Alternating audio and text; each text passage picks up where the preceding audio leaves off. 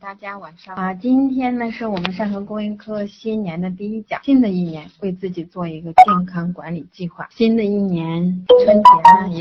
很快就过去了。随着元宵节的结束，春节也慢慢的离我们远去了。新年已经过完了，那我们春节回家的时候。我们有没有仔细的去看一下？我们走亲访友，我们看的是什么？我们有没有观察一下我们的家人、我们的亲戚、我们的朋友，他的家人他们的身体状况如何？当我们回家在家呢走亲访友的过程中，我们也看到了很多的家庭，我们的亲戚，其实他们的呃，可以说在过年的时候，你也会发现见到他们是不是可感觉哦，可能身体啊和以前不是很一样了。其实我过了年是，呃，因为亲戚或朋友去了两趟医院。那当我看到医院里有那么多人，真的是这个时代是一个医院人满为患的时代。在医院里，我看到那么多人，然后看到这医院里求病、嗯，这个治病求医的这些人的这些眼神，我的内心里都泛出那种，呃，很不舒服的感觉。大家也看一下。呃，我给大家发的这张图片上这些人的眼神。因为过年在家呢，可能自己有这样的职业眼光，所以在走亲访友的过程中，我都特别关注自己亲戚朋友的身体状况。当我看到真的是每个家庭都经受着各种慢性疾病的折磨，哎，真的是看到他们生病的这种不适啊，在看到这些医院这些人为了治病在这里奔波，我从内心里能够感受到这健康。我说有啥千万别有病。我们大家都知道，这是一个慢慢病崛起。的时代，我们也经常在我们的微信群里经常会看到那很多的一些中国的健康的大数据，比如说慢性疾病占到了多少的比例，高血压、冠心病、糖尿病、肥胖、癌症等等啊。无论我们说这样的慢病的数据，可能对你来说已经很熟悉了。稍微关注健康的人都会经常看到这样的数据。可以说，现在慢病真的是一个慢病崛起的时代。我们自己回去啊，都会看看自己的父母，作为儿女的孝顺父母，希望。父母呢能有一个好身体，可是看到这样惨不忍睹中国人的这样一个健康大数据，包括你回家了，你看到自己爸爸妈妈哦，因为各种慢病所受的这样的折磨，我也想告诉你，这是一个健康沉睡的时代，在这样一个环境也变化了，社会整个社会经济也好，环境也好。然后我们每一个人的生活状态也好，生活方式也好，大家也都能看到。那我们都面临着各种各样的一些改变。那你也要知道，我们每一个家庭，包括整个现在目前癌症的一个高发率。那么在整个假期期间呢，我也是由于自己的职业的习惯，所以了解了很多在自己周围啊亲人的朋友以及附近，就很多的人，嗯，其实也很年轻，就很快的死于癌症，而且癌症的高未来也将会有。四分之一的人患有癌症。大家要知道，当你的家人有一个这样的重症患者的时候，你的家庭将要面临什么？可能你会说，哎呀，这样的疾病都会离你很远。但你要知道，如果说高发率达到四分之一的时候，那么每一个家庭都要面临着这样的一个状况。就很多人都说，看着别人永远都是故事，当发生到自己身上的时候，就天都像塌下来的一样。很多人都觉得我就是这样生活的，那我生病了就去看。看医生根本不明白，说我只要没有病，不去医院就是健康的。很多人并不去思考真正的健康是什么，而真正的健康不仅仅是没有疾病或者虚弱啊，它同时呢是我们身体、心理的一个社会适应的一个完好的状态。所谓的健康，绝对不仅仅是没有疾病而已，它的整个健康呢是包括五大维度的，包括我们整个整体健康，包括我们的心理环境适应能力，以及我们整个人际关系的社交情况。以及我们的身体状况，所谓的智力，其实包括我们说成人在我们工作时候的工作的效率等等，这个是包括在智力的范围之内的。也就是说，包括心理环境、社交、身体和智力这整个五个方面的一个整体的一个表达。我以前的时候不学营养，又觉得自己的身体非常非常的健康，因为每次体检，所有的我都觉得我的体检费都是浪费的。当时是单位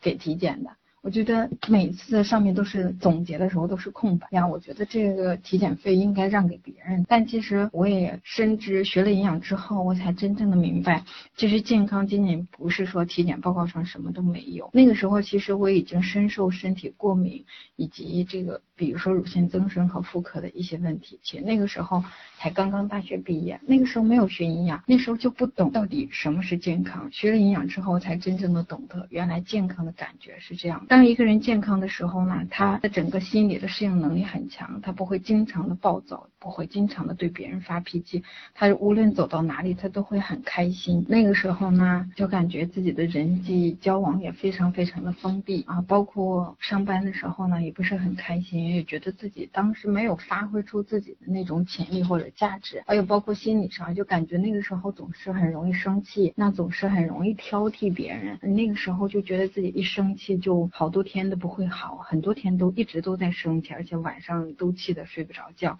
而那个时候我不认为这是不健康的，那这个和疾病又没有任何的关系。就是现在自己在这条道路上探索，能明白，其实呢已经处在一个亚健康的这样。状态，一个身心健康的人是不会给别人或者给家庭或者给工作单位给社会带来很多的一些麻烦的，在任何一个境况下也不会给别人带来多的一些麻烦。所以其实很多的人并不懂，他觉得没有去医院或者是哪个指标没有高，他照样该怎么生活就怎么样生活，他每一天啊压力有多大还是多大。每天该吃什么，想吃什么就吃什么。我想要喝酒，想要抽烟，想要熬夜，我就是这样，因为我我就是这样一个生活状态，所以他就延续着这样的生活状态。那如果生病怎么样呢？生病了就去就去医院，生病了就去看医生，觉得自己吃药好了，那么这个病也就好了。那其实呢，完全不是这样子的。一个健康的人，他的身心都是非常非常宁静的。那我现在的每一天，包括。啊，我们团队里面山河的营养师团队里，包括在我们精品营养师调理特训营出去的很多的学员，我们的生活就像我刚才描述，他已经从了原来的这种状态，然后转变了另外一种状态。我们每一天都尽力的去感觉自己的生活，去享受着这样健康快乐的生活。那我们每一个人都希望自己健康，我们每一个人都希望自己的父母健康，我们每一个人做父母的都希望我们的孩子健康，都不希望疾病来带。防我们，那么健康到底从哪里来？很多人都说了，我吃了药就好了，就是比如说我吃点西药或者吃点中药，然后就好了。那有没有人去想过，健康其实和你每一天所吃的食物紧密相关？那健康也来自于每一个人。如果你的食物不够的话，你可能还需要一些营养补充。你可能还没有听说过功能医学，你可能对自然疗法也只是听听而已。那你可能还没有听过自由基医学或者基因营养学或者营养免疫学等等这些新的一些概念，其实都是和我们的健康息息相关。作为一个营养健康行业的从业者，我们总是要知道我们人身体为什么会生病，疾病是从哪里来的，它又要到哪里去？疾病。是从我们自己来，只有我们自己才是我们一切生命和生活状态的根源。你的疾病就来源于不健康的一种生活方式。说很多的一些慢病是无法用西药或者用药物来解决的，我们必须要通过改变自己。那么新的一年的第一讲就是为了让大家在新的一年给自己健康一个承诺，给自己在新的一年里一个健康的生活方式的一个健康管理的计划。在所有的健康管理的计划中呢，那我们都知道饮食也好，运动也好。也好，心心态也好，睡眠也好。那么吃，作为营养师来说，那我们我也要重点跟大家分享如何通过一日三餐来吃出健康的智慧。营养的精髓，无论你学多久的营养，那么营养的精髓只有两个字，它就是均衡。那这个均衡绝对不是中国居民膳食指南和中国居民膳食宝塔中所谓的均衡，那个只是指的是健康的成人、健康的个体那么需要的。一个相对均衡的一个指导，基于我们中国居民的一个现实的状态，我们要知道，现在百分之八十多的人他都是处于亚健康的状态的，这样的指导也对于很多人来说。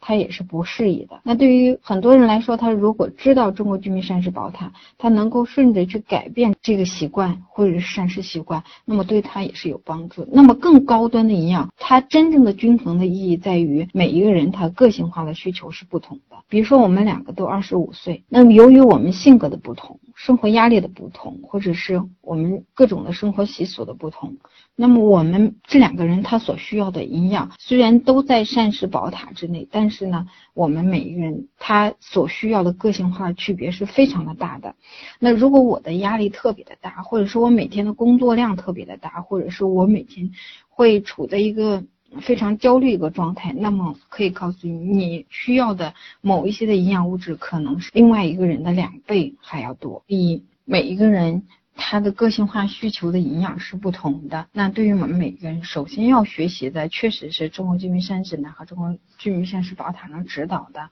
但是我们要根据自己的一些情况，多学习一些营养相关的一些知识，能够更加适合自己身体的状况，这样是更符合个性化的需要的。对于传统的营养学来讲，我们都讲的是七大营养素，很多的营养师我们都在讲均衡营养，就只只讲的维生素、矿物质、三大产的营养素、水和纤维素。那在此呢，除了我们说均衡的营养，包括膳食宝塔中这种七大营养素的相对均衡之外呢，那么在此我也与大家分享一下七大营养素之外的一些营养和我们身体健康也是密切相关的。第一个要想吃出我们身体的健康，除了这七大营养素均衡之外呢，那么我们平常的时候在烹调方式中也要注意，就多吃一些生食，因为目前在全世界都会流行一个断食疗法和生食疗法。那么在这里面的这些窍门就在于什么呢？在于除了维生素、矿物质、水和纤维素之外，这些在这个生食里面所起的作用之外呢，另外一个就是酵素。那这个酵素另外一个名字呢，就是酶。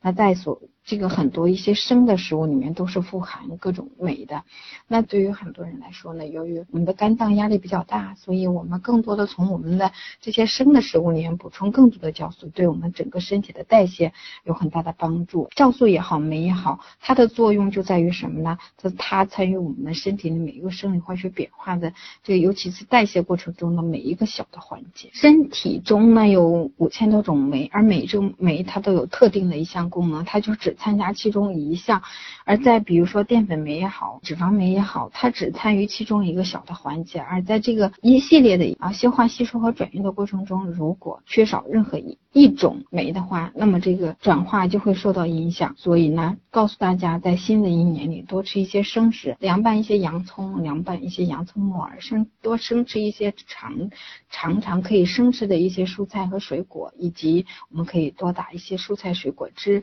来加入到我们的膳食。生活结构中，你会发现哦，孩子原来咳嗽越来越少了，哦，原来。哎，老爸的高血压这么容易就稳定下来了。还有，你会发现你会越吃越漂亮。那么接下来呢，与大家分享这个七大营养素中，可能大家特别容易忽视的一个就是水。那告诉大家，水很重要，它在我们的身体里三分之二，我们身体呢都是水的重量。在我们的生理化学变化中，我们都是在这个水的环境下进行的。如果没有水的话，那很多的生理化学变化也会受到影响。那我们如何去判断自己身体缺水？那么要知道，当你的尿尿发黄的时候，一定要特别注意，你的身体已经缺水了。那么水在身体中的作用，我们在我们肾和健康的去年的公益课中讲了非常多的讲，对水做了重点中的重重的强调。它对于排毒也好，还有水在什么时间喝，每天喝多少，喝水的方法，以及不同人群的一些注意事项，以及如何选择水，都有都讲了。所以大家在制定新的一年健康管理计划的时候，除了我们要注意自均衡的饮食之外呢，啊。那要注意多吃一些生食之外呢，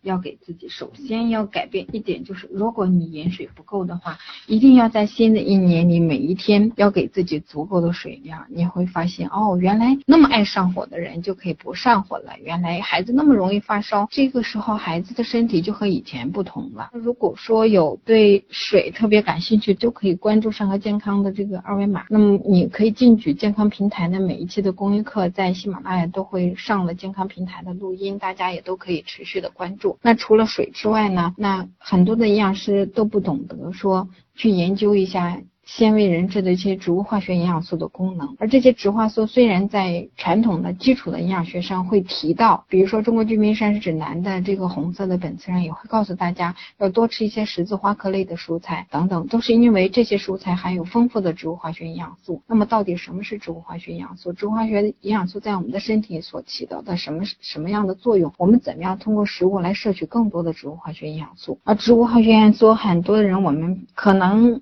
很多人会听到这样啊，比如说你会知道现在会有相关一些保健类的食品，比如说虾青素，比如说花青素，比如说番茄红素，比如说哪个这个黄酮类的、铁系类的、皂带类的等等，你可能都会听到相关的一些类别的一些这些这些保健品。可是你不真正的懂得，其实这些所有的植物化学营养素，它在我们的食物中都广泛广泛的存在。而这些植物化学营养素，它主要是对我们的身体内，虽然它不是七大营养素中我们身体所必需的，比如说没了蛋白质就没有了生命，那没有碳水化合物，我们的人就没有最主要的一个能量的来源。那么比如说不饱和脂肪酸对我们的身体内，它都有这个这样那样的一些生理作用，没有了它，我们的健康就受到了严重的影响。可是植物化学营养素不一样，它对于我们的整个身体具有非常强大的一个生理代谢的调整的功能，而很多的植物化学营养素具有非常强大的一个抗氧化能力。对于现在的人来说，以及我们从西医的预防医学来说，我们很多的人生命是来自于我们的身体内来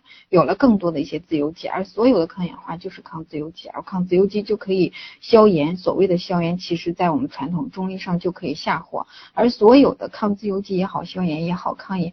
这个清除自由基也好，它都可以起到同时起到抗衰老的作用，同时它对于我们各种慢病都有都有一定的代谢调整功能，同时呢，它都具有强大的抗癌的作用。而这些所有的这些植物化学营养素都普遍存在于我们常吃的这些食物中，可是我们现在的人总是会这样，比如说。他整个饮食是非常非常不均衡的，很多的人晚上应酬多呀，他吃肉就很多。很多的小朋友啊，他就是不吃蔬菜，他连水果都很少吃，他水也很好喝，他就是对。各种饮料也好，各种的垃圾食品也好，他非常非常的感兴趣。对于这样来说，我们体内就会缺乏。第一，营养又不均衡，第二我们的可能水又不够，再加上一些身体免疫降低的情况下，我们的身体内抵抗、帮助身体提高免疫和清除自由基的这些植物化学营养素又不够的情况下，那么的孩子，包括我们成人，包括我们说我们的长辈，都会相应的一些慢性的一些疾病。到来，除了七大营养素之外，那刚才跟大家分享了酵素，还有一个就植物化学营养素。那植物化学营养素，我之前在讲专业课的时候我讲过。那另外一个就是我们现在的人要特别关注体内的一个菌体的平衡。那么我们比如说，尤其是肠道内自我们自身菌体是否均衡？其实呃，益生菌我们整个肠脑被称为我们人人体的第二大脑，所以它整个肠道益生菌。是否均衡和我们整个的情绪也好，身体免疫也好，我们身体代谢也好，这个整个营养的消化吸收也好，都有非常重要的关系。所以还有一种说法叫做益生菌是最好的药。当我们遇到各样的问题，包括孩子积食的时候，孩子普通生病的时候，我们成人有这样那样的一些相应状态的时候，就考虑到自己的菌体是不均不平衡，注意经常摄入一些啊，比如说会，比如说有抑郁的。或者身体免疫低的，经常消化不良的，或者这个有有特别肥胖的等等，就可以告诉你，整个你的肠道内的益生菌是不够的，所以在。嗯，特殊的情况的时候呢，要注意考虑到这样一个因素，及时的做一定的补充。那么以上呢是作为营养师我与大家分享的。第一，我们要做到均衡营养，首先要了解《中国居民膳食指南》和《中国居民膳食宝塔》。那么在此基础呢，希望大家能够更好的去。呃，深入的去学习相关的一些个性化营养需要啊，包括我也与大家分享的都是一些生食补充酵素，以及特别特别强调七大营养素中的水。其实我就说这个水呢，它所排的位置其实是远远。高于其他的营养素，因为没有水，没有这个环境，其他营养素也很难在这个环境中消化吸收和代谢。那除了说酵素之外呢，也特别提醒了大家呢，植物化学营养素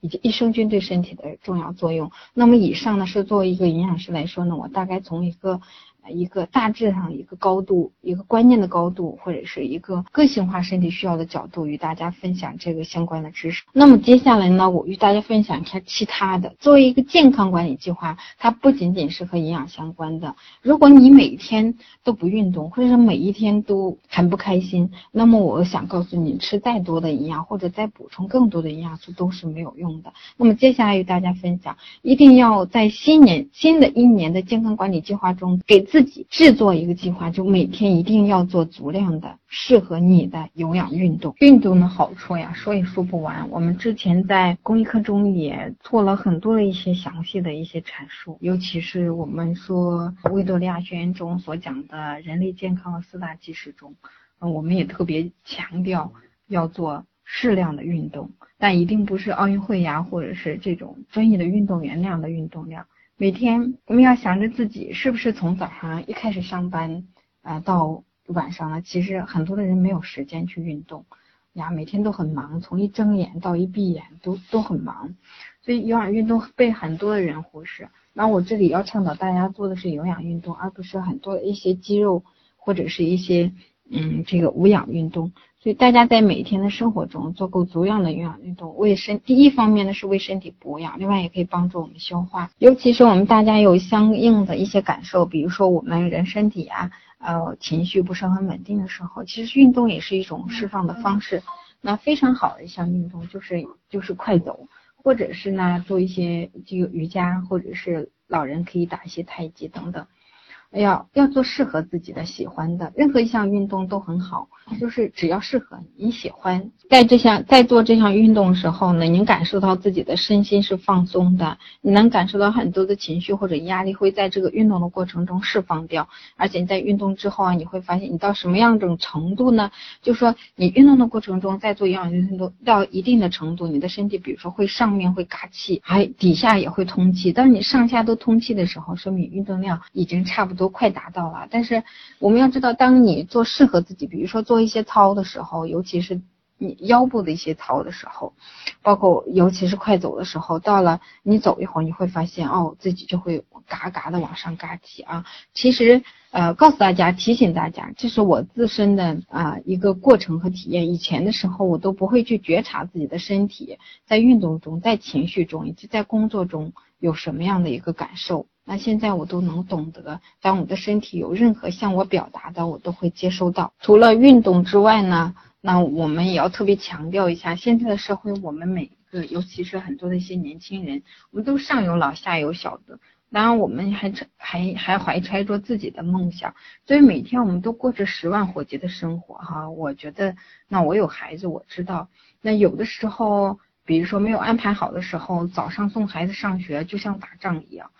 从一开始早上醒来就看着快点快点，孩子快点，你要迟到了，要吃饭也是催着要快点快点啊，路上也很紧急啊，去接他放学呀，还有回来做作业呀，这个晚上要要很多的一些事情做呀，白天工作呀等等。其实我们很多现在的人其实都过着这样的生活，因为每天都都很急，快呀，急呀，然后都很慌张啊。在这样的情况下，我们的身体都无疑受到了连续的伤害。很多的人讲心态的时候呢，就会讲到一个消极，一个积极。那很多的人，我们发现生活中有一些人，无论他遇到任何一件事情，他都能把它变作一个好的事情。在任何一个境遇下发生了。什么事情他总是会往好的方面去想。我们要知道，其实对于我们每个人的心态来说，包括我们身体来说，我们都需要安静。其实静才能生慧呀，安静才静才能致远。所以，只有在安静的时候，我们才能得到更高的智慧。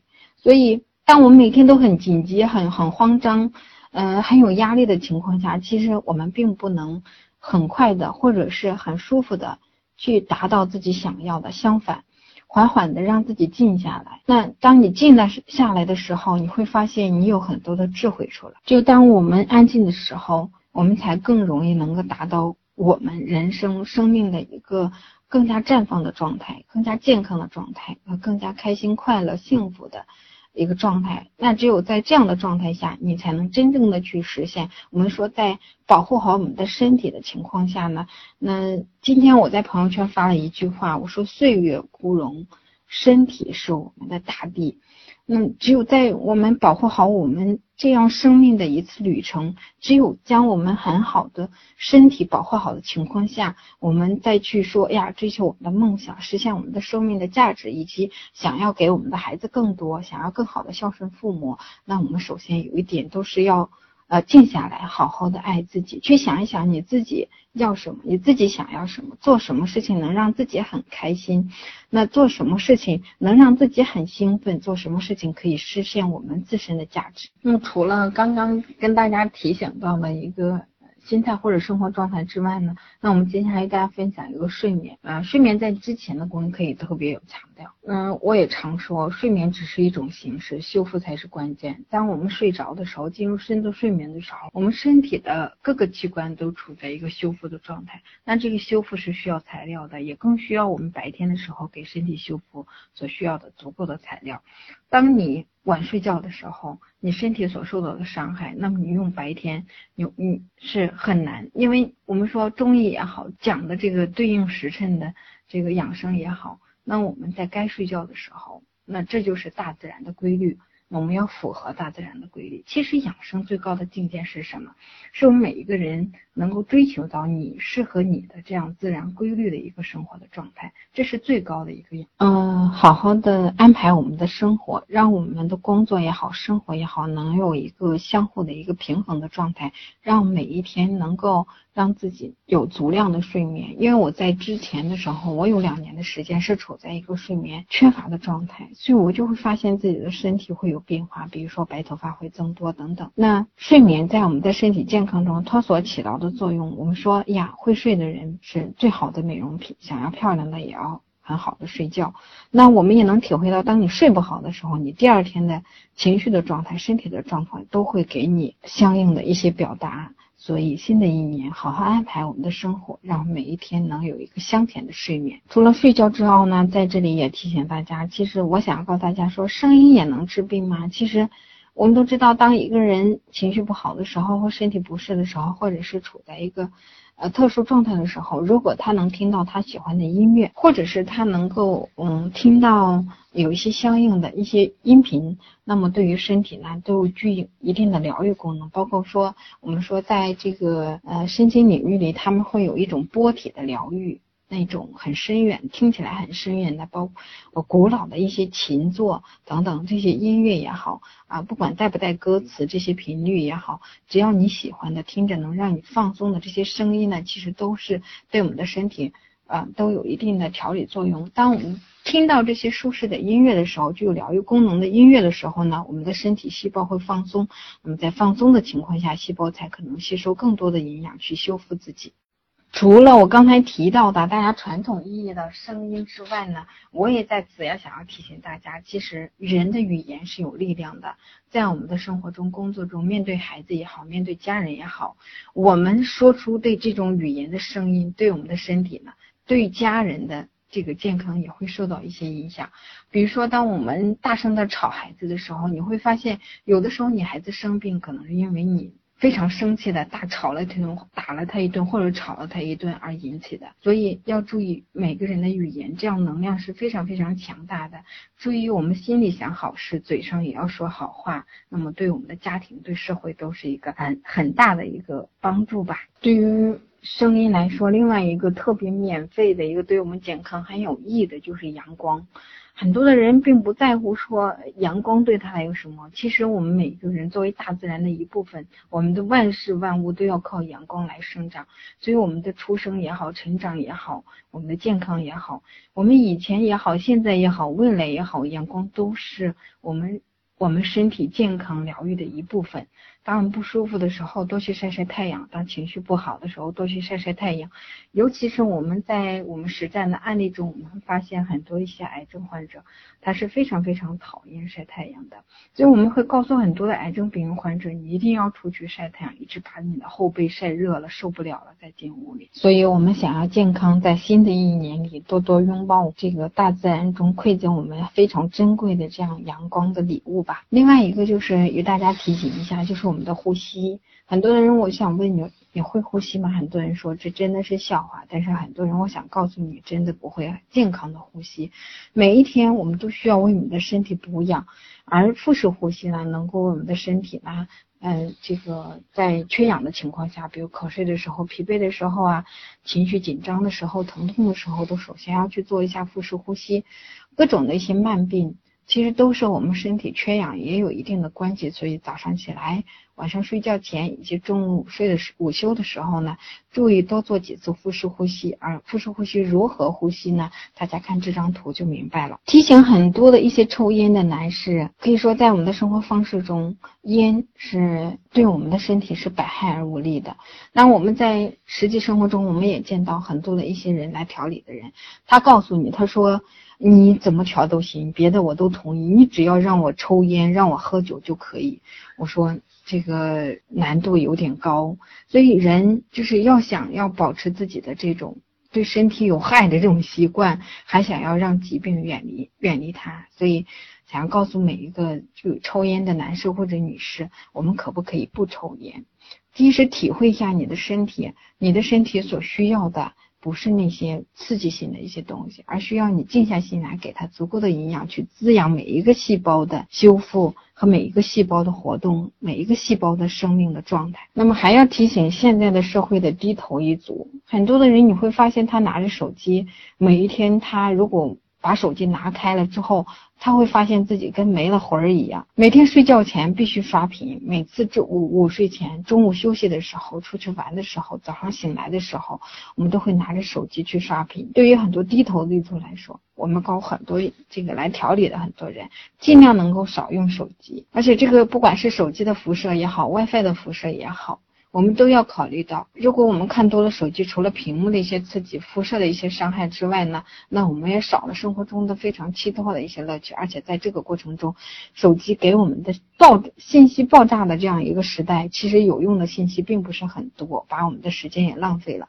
那很多的时候，我们可以去运动的，可以把这个一点时间挤出来去运动，多好呀！听一听自己喜欢的音乐也不错。还有一些老人，他可能一天到晚都坐在家里看电视。那在此也希望有更多的老人能够知道明艳老师的状态。明艳老师现在也六十多岁了，可是他的生活就像三十多岁的小伙子一样，每天都为着工作呀，还有等等在努力，在在很开心的享受着这样的生活，而。这个家里根本就没有电视，包括我们家也是一样的。很多人都说你们家不看电视，我说我们家电视对于我们来说是真正都没有用的，就几乎都没有开过。除了比如说赶的时候要看个预报天气，几乎是没有开过。还有另外一个智者说过这样一句话，叫做“电视是生产傻瓜的机器”。我们在这里耗费了太多的时间，我们能得到的实在是微乎其微。新的一年。这个与大家分享了很多健康相关和健康管理，你在做计划的时候需要涉及到的方方面面。那改变自己是不容易的。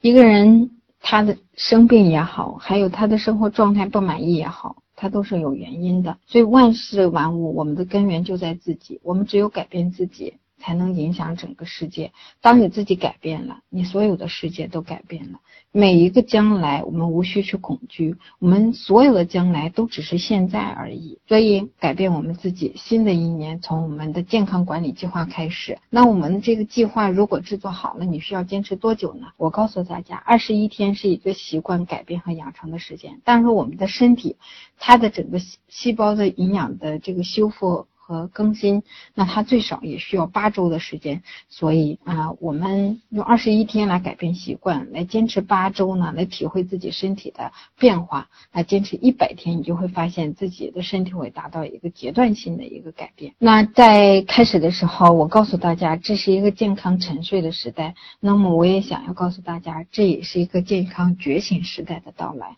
我们也知道，现在身边的很多的一些健康相关的一些书籍也好，因音频也好，培训也好，学习也好，还有我们发发现身边，因为每一家每一个家庭都有这样疾病的一些折磨，所以很多的人也都在不断的反思，也也在不断的嗯去学习。然后我们有缘听到善和公益课的这些家人们，我们要用一个新的眼光去看健康。在未来二零一七新的一年，我们养育好自己的孩子，我们照顾好自己，孝顺好父母，让我们的社会因为我们而感到更加的幸福那么，肾和健康，本节课的公益课呢就到此结束。新的一年，我们给自己一个健康的承诺，祝福大家。